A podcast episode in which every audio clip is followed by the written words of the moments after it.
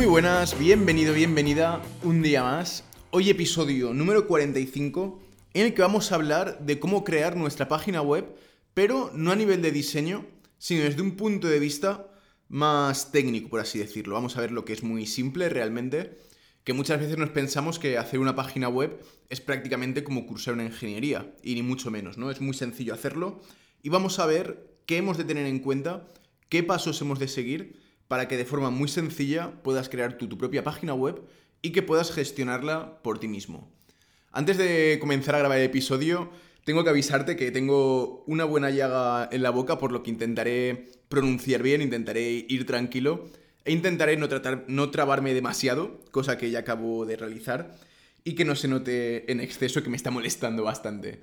Así que bueno, sin más, salvando este problema, vamos a comenzar con el episodio de hoy, viendo cómo crear esta página web y viendo todos los requisitos, todos los aspectos que hemos de tener en cuenta. Lo primero que tenemos que tener en cuenta es de qué apartados se compone nuestra página web. Es decir, van a haber partes que sean visibles, que va a ser lo que el usuario puramente vea, pero luego van a haber configuraciones de fondo, que también son importantes para que nuestra web funcione correctamente. Entonces, nuestra página web consta principalmente de tres aspectos, de tres apartados.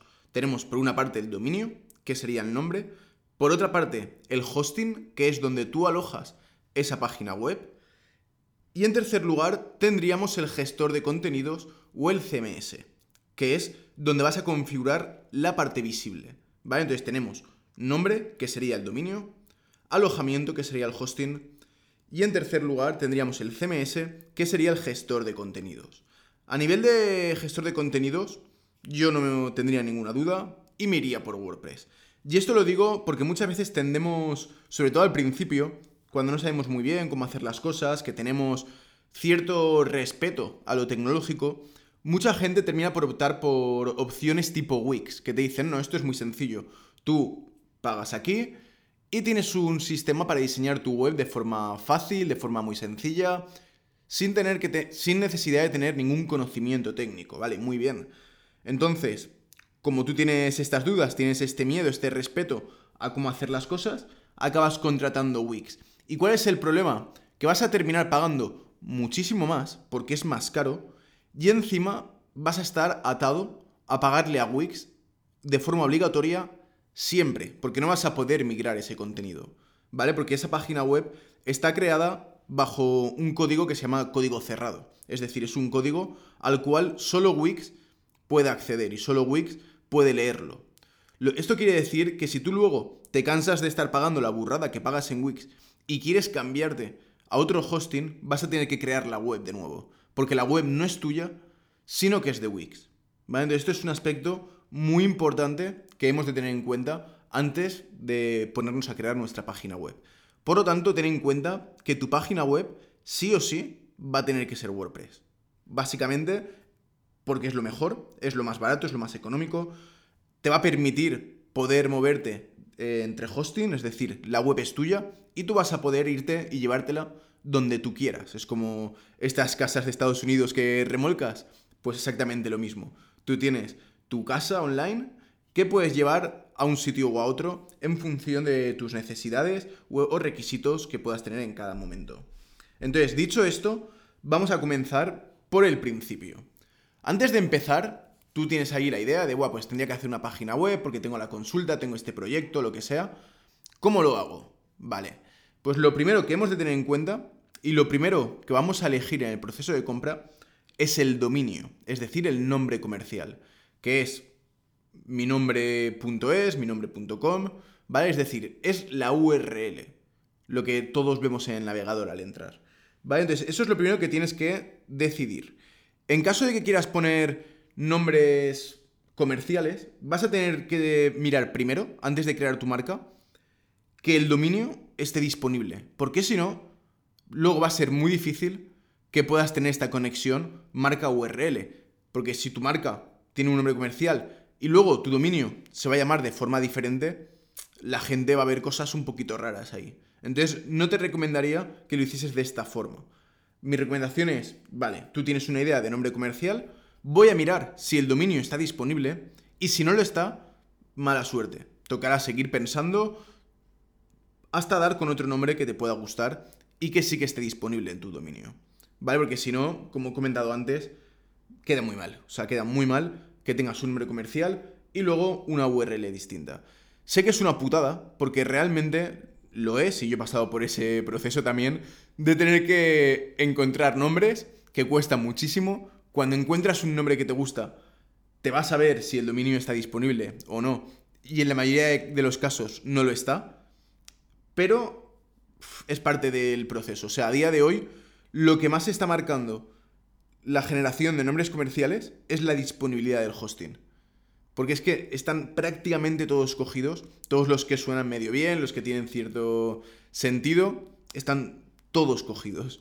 Entonces, bueno, toca pensar, toca darle vueltas y ya está, no queda otra. A la hora de comprar el dominio, una de las cosas que te va a decir es, vale, este es tu dominio, pero ¿qué lo quieres? .com, .net, .cat, lo que sea. ¿Vale? Es decir, tenemos distintas formas de finalizar nuestro dominio. Mi recomendación es que si el proyecto va a ser online, es decir, tu idea es internacionalizar ese proyecto y vender en España, Latinoamérica, etcétera, etcétera, que optes por un .com. El .com básicamente nos permite vender en cualquier lugar del mundo. Es, una extensión que le suena bien a cualquier parte del mundo, ¿no? Entonces, igual que sucede en el colegio con el inglés, que te dicen que vas a todas partes, con el .com, en el caso de la web, sucede lo mismo. Con un .com puedes vender y hacer allá donde quieras. Sin embargo, si tu proyecto va a ser a nivel nacional, yo aquí no me complicaría tanto, ¿vale? Es decir, que ves que el .com no está cogido, perdón, que el .com está cogido y el .es está libre, pues oye, cogemos el .es y sin ningún problema en caso de que lo tengamos clarísimo que no vamos a querer internacionalizar. Digo .es aquí en España, pero si estamos en México pues sería .mx y la extensión que cada país pueda tener. Para esto, como he comentado, importante saber que en un futuro no vas a querer hacerlo a nivel internacional. ¿Vale? Porque si no, luego ya vas a tener que buscar bien el .com con otro nombre, en caso de que el .com ya esté cogido, o bien tendrás que ir con esa extensión, que claro, no queda igual de bien, no suena igual de bien. Si yo estoy aquí buscando eh, en España y aparece un punto MX, bueno, lo veo con otros ojos, ¿vale? Digamos que ya pongo el filtro de, vale, esto no es, de, no es nacional, no es de mi país, voy a ver qué me cuenta. digamos que me tiene que convencer mucho más que alguien que tenga un punto .es o un punto .com, ¿vale? Entonces, este aspecto lo considero relevante y lo considero importante. Mucha gente se obsesiona a la hora de escoger el dominio, yo también lo hice cuando empecé con la consulta, en buscar una URL que esté súper SEO optimizada, ¿no? Es decir, que nos ayude al posicionamiento SEO. En mi caso, el primer dominio que yo tuve fue Bilbao Dietista Nutricionista, porque fue un dominio que estaba exclusivamente pensado para posicionar. Y claro, en un principio, lo que parece una buena idea, mm, a la larga es una mierda. Porque claro, tienes un dominio que no tiene nada que ver ni con tu nombre, ni con tu marca personal, ni con tu marca comercial, ni con absolutamente nada. Entonces, bueno, si bien es cierto que te puede dar un pequeño impulso al principio para posicionar de una mejor manera, a la larga no es una buena estrategia, no es un buen plan. Por lo que realmente te diría que no te obsesiones con el nombre del dominio. ¿Que pueda aparecer la palabra clave en caso de que tú seas nutricionista, psicólogo y seas marca personal? Vale, perfecto. Ahí lo veo bien, ya no solo por posicionar, sino para que quede claro de qué va esto. Es decir, Ana, psicología. Mm, Ramón, fisioterapeuta. Bueno, si tú estás trabajando bajo una marca comercial, una marca personal, perfecto. Si trabajas bajo una marca comercial, ni te líes. Pon el nombre comercial, .com, .es, .mx o lo que sea y ya está. ¿Vale? No trates de optimizar añadiendo la coletilla de cuál es el servicio que tú ofreces. Si es marca comercial, la URL, el nombre comercial. Punto. Si estás trabajando en base a una marca personal, sí que puedes poner la coletilla de a qué te dedicas tú, de qué eres tú. Ahí no habría ningún problema. ¿Vale? En mi caso, por ejemplo, podría poner Alejandro Tomás Nutrición. ¿Vale? Perfecto. Es una marca personal. Podría ser perfectamente ese dominio. En caso de que esté disponible, cosa que dudo, que Alejandro Nutrición esté disponible. Vale, una vez tenemos ya nuestro dominio, tenemos que pensar, ¿dónde quiero alojar yo este dominio? ¿Vale? Hemos dicho que el dominio es el nombre comercial y luego tenemos el hosting que es donde tú alojas ese dominio y por supuesto lo que crearemos posteriormente, el CMS. ¿Vale? Entonces, el hosting, por así entendernos, es el terreno que tú compras para poder edificar. Y luego el CMS es tu casa. ¿Vale? Es la casa como tal. Entonces, lo primero que has de tener en cuenta es en qué zona quieres ponerlo, qué, qué aspectos quieres que tenga, si te gusta más de playa, más de monte. Pues con el hosting lo mismo, ¿no? Tienes que ver que esa parcela en la que tú vas a alojarte tenga unas condiciones óptimas y correctas para poder alojar tu página web. En este aspecto, el hosting va a tener una gran importancia que muchas veces no le damos la importancia que realmente merece. Va a ser muy relevante en la velocidad que tenga la página web y en cómo funciona, es decir, en la seguridad de tu sitio también. Entonces, hemos de tener en cuenta que este hosting tenga un servicio de, soporte, ¿no? Y sobre todo que este soporte sea en castellano. Eso es importante. Porque si no, cuando tengas un problema, y créeme que los vas a tener, porque se te va a caer la web en cuando toques cuatro cosas, vas a tener que hacer un backup porque has tocado algo que le has liado y no sabías qué era, vas a tener dudas de cómo configurar X aspecto, vas a tener estos problemas, vas a tener estas dudas. Por lo tanto, importantísimo que vayas a un hosting que tengan, en primer lugar, soporte en castellano y en segundo lugar, que sea rápido, que sea un buen soporte. Y no solo que sea rápido, sino que respondan correctamente. Porque he visto hostings que te dan unas, respuestas que, ojo, te das cuenta que no tienen ni idea de lo que le estás hablando. Entonces, claro, no te solucionan nada, por lo que tampoco te sirve de nada. Que tengas un soporte en castellano y un soporte rápido, si luego quienes están detrás no tienen esa vocación al servicio, ¿no? Entonces, importante soporte. Últimamente, bueno, hace unos años ya se puso muy de moda el tema de soporte telefónico como forma de distinguirse de la gente. Y bueno, ahora te voy a recomendar yo un hosting, el que bajo mi punto de vista y el de muchísima gente es el mejor, ¿vale? Es un hosting muy bueno y no tiene soporte telefónico. Realmente no lo he echado en falta en ningún momento, porque al final, ¿para qué quiero hablar yo con alguien si es que me va a marear más que otra cosa? Sobre todo cuando estás empezando, ¿no? Si no tienes ni idea, ¿para qué quieres hablar con nadie? Si te va a decir que hagas ciertas cosas que no sabes, pues oye, lo dejas por escrito, ellos te contestan por escrito y es mucho mejor, porque luego además ahí tienes la respuesta por si en un futuro vuelves a tener ese problema. Te basta tu historia de tickets de coño, esto me pasó ya una vez, lo pregunté y me dieron solución. Pues oye, te vuelve a pasar, te vas a los tickets que ya que abriste previamente y tienes ahí como quien dice un repositorio de dudas, ¿no? De oye, aquí tengo los problemas con los que me he ido encontrando. Y ya está, y en un futuro puedes acceder, puedes entrar. Si te contestan bien, tendrás ahí el paso a paso de qué tienes que hacer para solucionar dicho problema y ya está. Y eso es mucho más rápido que llamar al teléfono, que enviar un ticket o que hacer lo que sea. ¿Vale? Si ya lo tienes ahí respuesto, es lo mejor. Vale, luego, otro aspecto importante es que tenga un panel de administración como cPanel, ¿no? Te digo como cPanel, pero realmente te diría que busques sí o sí que tengan cPanel, ¿vale? Porque el cPanel te va a permitir gestionar tu página web de una forma súper sencilla, gestionar todo tu hosting. Por lo tanto, el cPanel es algo que te diría que de forma obligatoria busques y pidas. Y también que te ofrezcan un SSL gratuito. El SSL es ese candadito verde que aparece delante de las webs que te dice página web segura. ¿Vale? Y esto es algo que tienes que instalar y que en caso de que el hosting en el que tú estés no te lo dé de forma gratuita, vas a tener que pagar aparte. Y es una putada, porque claro, al final esto es lo que dicen, lo barato sale caro. A lo mejor estás racañando 40 euros por meterte en un hosting un poquito más económico que no te da el SSL y luego te tienes que gastar 60 euros en ponerlo tú por otra parte, en comerte la cabeza de cómo instalarlo y al final te acabas complicando. Por lo tanto, que te ofrezca ya la posibilidad del SSL. En mi caso, la recomendación que siempre doy a todo el mundo, o mi hosting favorito, por así decirlo, es sin duda Web Empresa. Me parece que tiene un soporte brutal, que te contestan súper rápido, te contestan súper bien. Y a nivel de aspectos técnicos, está muy correcto también. ¿Vale? Realmente hemos de tener en cuenta que para el tipo de página web corporativa, que es lo que yo estoy pensando, la mítica página, ¿no? De pues nutricionista en Madrid, nutricionista en Barcelona, fisioterapeuta en Málaga, lo que sea. ¿Vale? Todas estas páginas web corporativas son muy simples, realmente no necesitan grandes características técnicas, ni de espacio, ni, ni de ancho de banda, ni nada de esto, ¿no?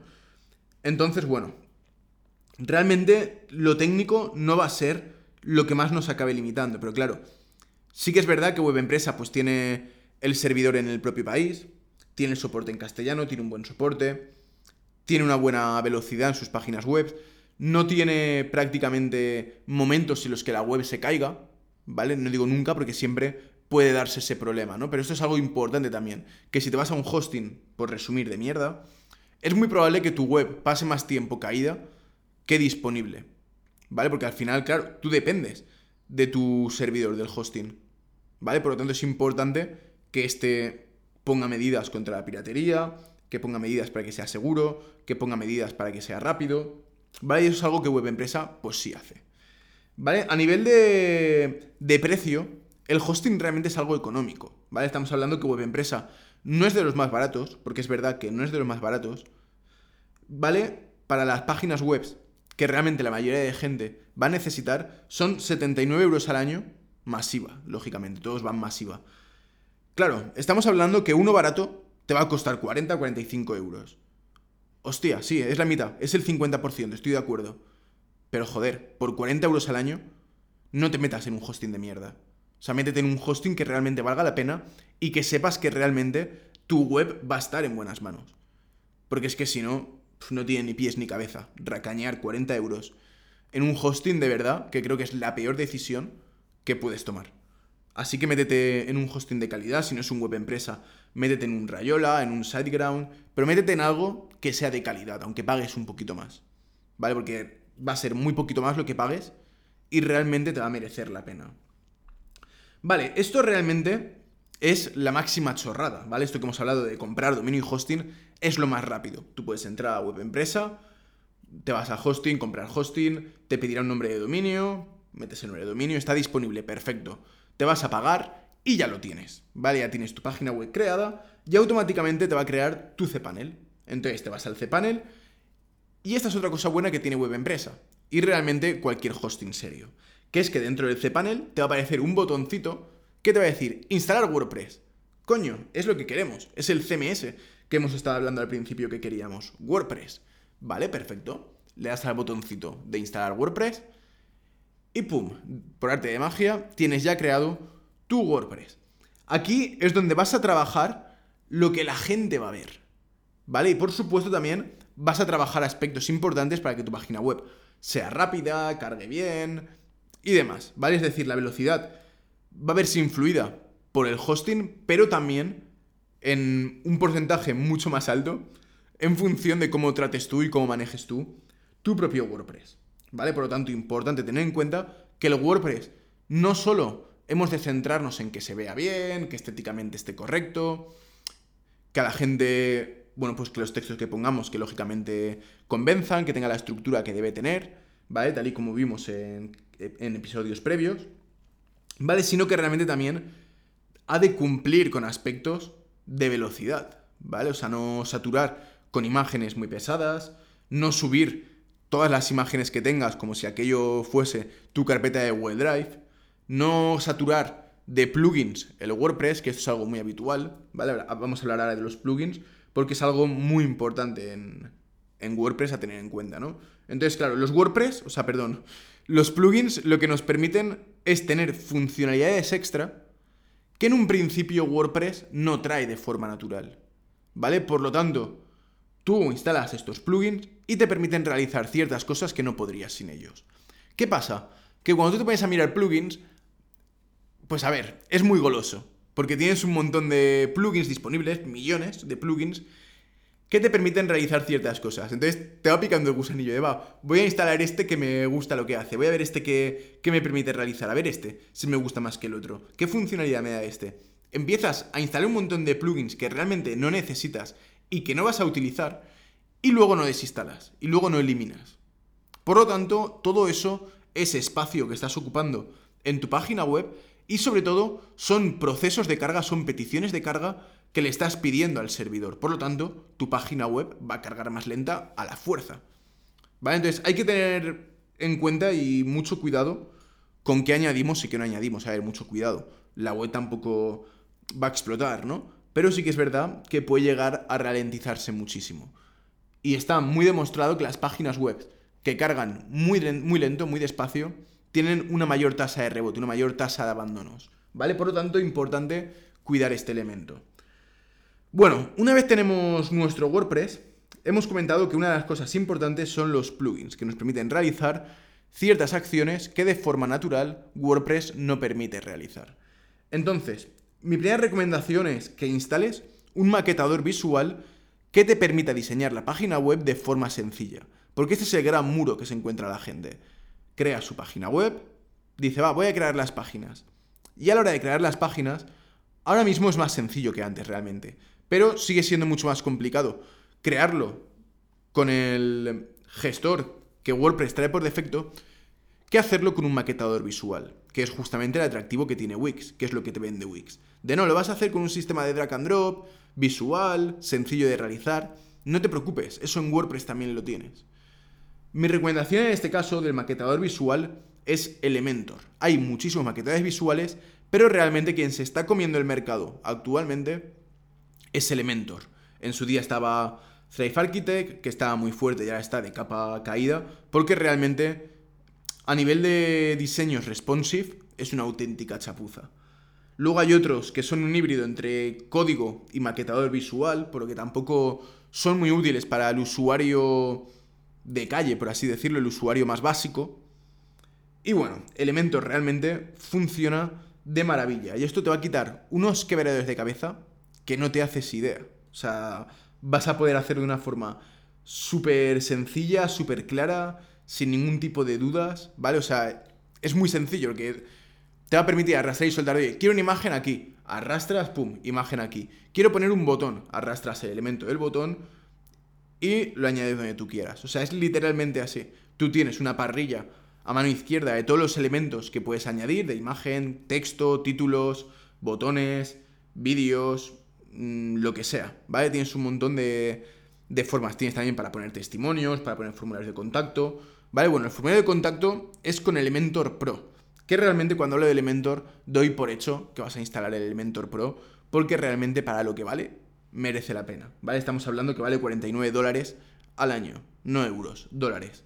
Por lo que realmente, conforme está el dólar a día de hoy, pues serán unos 42 euros, una cosa así, o 40 euros.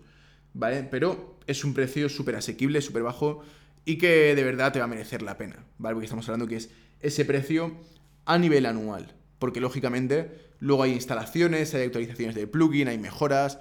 WordPress por sí mismo también se va actualizando y por lo tanto los plugins tienen que adaptarse a esas actualizaciones. Por lo que es interesante que este maquetador visual que es Elementor, bueno, pues lo contrates a nivel anual, pagas este poquito y realmente te va a merecer muy mucho la pena y va a estar súper contento, súper contenta con la compra que has hecho.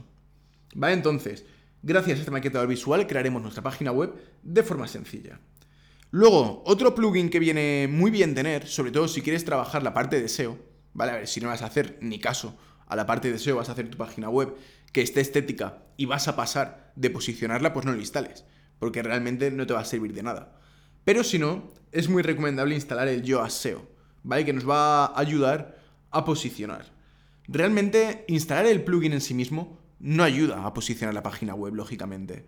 Pero sí que te va a ayudar a optimizar los textos de tu página web, ¿vale? Te va dando recomendaciones de, oye, falta un título H1. Mm, no se encuentra la palabra clave en el texto. Intenta añadirla, ¿vale? Es decir, te va a ir diciendo pautas básicas de SEO para que mejore tu posicionamiento. Pues oye, que añades una imagen, te va a decir, añade los textos alt de las imágenes, que es un aspecto que ayuda a posicionar la página web. ¿Vale? Por lo tanto, bueno, no siempre hay que hacerle caso, porque hay veces que te dice cosas que, bueno, que no hay por dónde cogerlas. Pero bueno, para no liarnos, sobre todo para quien no sea o que, no esté muy especializado o no quiera saber mucho sobre SEO, pues oye, no pasa nada. Tú hazle caso a Yoast SEO y mal no te va a ir. ¿Vale? No te, no te obsesiones porque todos los semáforos estén en verde, ¿vale? Porque esto lo que te ofrece es un código de colores tipo semáforo de cuán bien o cuán mal están las cosas. Entonces te pone una serie de recomendaciones y una serie de alarmas, ¿no? De, mira, esto lo tienes en verde, es decir, esto está bien puesto, perfecto. Luego tendrás otros, otras señalizaciones en amarillo, en naranja, que te dirá, oye, esto no está mal, pero podrías mejorarlo, intenta hacer esto. Vale, perfecto, lo mejoramos. Y luego tendrás otras cosas en rojo, como lo que te he comentado. Añade una imagen, no tienes ninguna imagen, no tienes ningún enlace saliente, no tienes ningún enlace tal, ¿vale? Es decir, te va dando las pautas que tienes que implementar. Y, una de una forma muy sencilla puedes mejorar tu posicionamiento SEO. De hecho, yo empecé así, cuando creé mi, mi primera página web, al principio empecé a posicionarla yo, a intentar hacer los cambios, y la verdad es que, coño, fue gratificante, porque al final con, con el trabajo ahí pico y pala, intentando aprender por mi cuenta, pues bueno, cuando tú creas la página web, estás en la página 10 de Google y vas viendo que poco a poco, implementando lo que te dice el yo SEO, trabajando un poquito en la dirección en la que hay que trabajar, hostia, pues llegué a meterle en la primera página, en la quinta, séptima posición, una cosa así, antes de que delegase al principio ese, ese servicio, ¿no? De posicionamiento SEO. Y realmente, coño, pues es algo que funciona. Lógicamente, cuanta mayor sea la competencia, pues más nos va a costar posicionar la página web a nivel de SEO. Pero no por ello hay que dejar de pelearlo y hay que dejar de intentarlo, porque realmente todo lo que hagas te va a ayudar. Y luego, no es lo mismo que tú quieras delegar el posicionamiento SEO en una empresa y le des ya algo que esté medio presentado y medio bien, a que le des algo que no hay por dónde cogerlo, ¿vale? Por lo tanto, si ya das algo que esté un poco presentado y ya has dado unos primeros pasos, pues oye, fantástico, porque también sabrás luego cómo hablar con esa empresa, porque sabrás lo que has hecho, lo que no has hecho, lo que cuesta, lo que no cuesta y demás. Y luego, por último, es muy interesante tener instalado un plugin de caché. Va a decir, un plugin que nos ayude a que nuestra web vaya más rápido. Yo optimice la carga, yo optimice los procesos, ¿vale? A nivel más técnico. Entonces, a nivel de plugins de caché, los hay de pago, evidentemente, y los hay gratuitos. Te voy a dar una recomendación de un plugin gratuito que funciona bastante bien. Funciona bastante bien y además es sencillo de configurar. Porque hay otros que sí, funcionan muy bien, que sí, son gratuitos, pero hostia, para instalarlo cuesta bastante. ¿Vale? Entonces, como sé que realmente no... El nivel al que me dirijo yo, ¿no? Pues no es el más elevado a nivel técnico, lógicamente, ni tiene por qué serlo realmente, pero sí que tiene que tener una mínima noción de las cosas que suceden en sus herramientas, como puede ser su página web. Por lo tanto, el plugin que te recomiendo es el WordPress Super Caché. ¿Vale? Es un plugin muy sencillo de instalar que va a ayudar a que tu web cargue más rápido. Luego, como te he comentado, hay un montón de plugins que nos dan funcionalidades extra. ¿Vale? Si luego alguno de los plugins que he comentado u otro te gustaría, estás interesado que hiciese un podcast explicando pues cómo configurarlo, pues oye, sin ningún problema, me comentas y podemos hablar en un episodio más a fondo sobre el Yoast SEO, más a fondo sobre algún plugin de caché, ¿vale? Lo que sea, podemos comentarlo en mayor profundidad. Así que si es el caso, pues me contestas o me escribes por email, me dejas un comentario en el episodio del podcast y lo tendré en cuenta para futuros episodios. Y luego hay un par de plugins que también me gustan mucho porque nos permiten facilitar la comunicación del usuario que visita nuestra página web con nosotros. ¿Cómo puede ser el plugin join.chat? ¿Vale? Este plugin lo que nos hace es poner un botón flotante de WhatsApp en nuestra página web, para que a golpe de clic el usuario pueda escribirnos por WhatsApp. Y además te permite poner un mensaje prediseñado, de tal forma que, por una parte, facilitas que la persona se ponga en contacto, porque no tiene que pensar en qué escribir, y por otra parte, te permite saber por dónde está viniendo esa persona. Entonces tú pones ahí de, hola, mira, que estaba mirando tu página web y quería hablar contigo o quería hacerte una pregunta. Pones el botoncito, la gente le da clic y automáticamente le lleva a una conversación para hablar contigo a través de WhatsApp. Y esto realmente funciona muy bien y vas a notar que en cuanto lo instales vas a tener un mayor volumen de contactos vía WhatsApp. Lo vas a tener, lógicamente, si ya estás teniendo contactos en tu página web vía formulario de contacto, por ejemplo, que es lo habitual, o vía llamadas. ¿Vale? Hago esta matización porque, claro, no es mágico el plugin. O sea, tú instalas el join.chat y si en tu página web mm, no la visita nadie, pues lógicamente no va a funcionar este plugin, no va a traer visitas por arte de magia, ni contactos por arte de magia.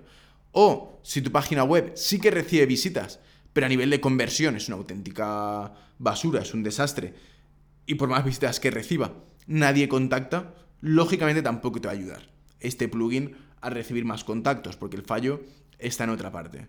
Pero si partimos de una página web que ya recibe visitas, que ya está convirtiendo a los usuarios, perfecto. Entonces nos va a ayudar a recibir más contactos vía WhatsApp, porque habrá gente que sea reticente a rellenar un formulario de contacto, pero que sí que le guste escribir por WhatsApp. Habrá gente que sea reticente a escribir por WhatsApp, pero no por formulario de, de contacto. Entonces, lo que estamos haciendo es dar más posibilidades y más opciones para que cualquiera pueda contactar con nosotros de forma sencilla por una parte, porque está flotante, y por otra parte, porque le estás dando algo que a su usuario le puede gustar más como vía de comunicación, y por lo tanto eso se transforma, se convierte en un mayor volumen de contactos. Y siguiendo esta línea, tenemos también el Call Now Button, que es un plugin que permite al usuario, a golpe de clic, realizar una llamada a tu empresa, a tu teléfono comercial. Entonces, claro, esto también facilita el contacto, porque vas a tener siempre esos botones flotantes que los puedes poner para que se vean únicamente en el móvil, que es lo recomendable. Y claro, realmente a día de hoy el gran porcentaje de visitas viene a través de móvil, por lo que realmente es algo que te va a venir súper bien y que no pasa nada porque en el ordenador no se vea. Porque al final tú puedes poner que se vea en el ordenador, porque puedes ponerlo. Pero claro, no estamos yendo a empresas, que a lo mejor es más probable que tengan instalado el WhatsApp en el ordenador.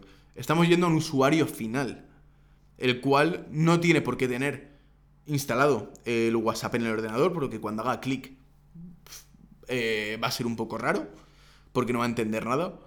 Ni mucho menos si hace clic en el botón de llamada y se le, abre el FaceTime este de, de llamada por ordenador. ¿Vale? Entonces realmente para poner cosas que líen al usuario, mejor no poner nada.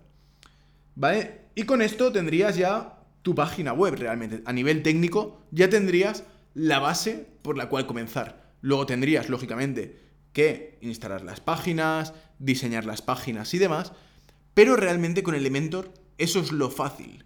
¿Vale? Eso es muy sencillo cuando tienes eso creado. Entonces realmente no te hagas un mundo en la cabeza a la hora de crear la página web porque es súper sencillo, es súper fácil y es que no hay más que lo que hemos comentado. Es comprar el dominio, comprar el hosting, que lo haces en 3 minutos, porque es pagar y ya está, como quien dice, o sea, es escribir el nombre del dominio para ver que está disponible, decirle que sí, que quieres ese dominio, darle a comprar, pagas el hosting, te vas al cPanel, instalas WordPress y ya tienes ahí la base con la que trabajar tu página web. Como hemos comentado, con el maquetador visual de Elementor Pro, en un momento lo tienes hecho. ¿Vale? Te pones ahí a diseñarlo con el arrastrar y soldar y vas a ver que es súper, súper sencillo. Y ya antes de cerrar el episodio de hoy, sí que quiero recomendarte que antes de diseñar tu página web con Elementor, tengas muy claro sobre papel cómo quieres que sea tu página web, porque esto te va a simplificar muchísimo la creación de la misma. Porque si no vas a empezar a arrastrar elementos, a mover, a darle colores, añadir fondos y a hacer un montón de historias que solo te van a llevar a perder tiempo y al final tu web va a parecer que la ha dibujado un niño de 3 años. ¿Vale? Por lo tanto, importantísimo tener en cuenta de primeras, en la cabeza, cómo quieres que luzca tu página web, cómo quieres que se vea. Y una vez lo tengas, nos ponemos a diseñarlo con Elementor. Y nada más, y esto es todo por el episodio de hoy. Espero como siempre que te haya gustado, que te haya sido útil, te haya sido de ayuda. Si es así, pues ya sabes, me haces un favor compartiéndolo con tus colegas, dándole a me gusta o escribiendo un comentario en el episodio del podcast. Así que sin más, nos vemos próximo episodio con más y mejor.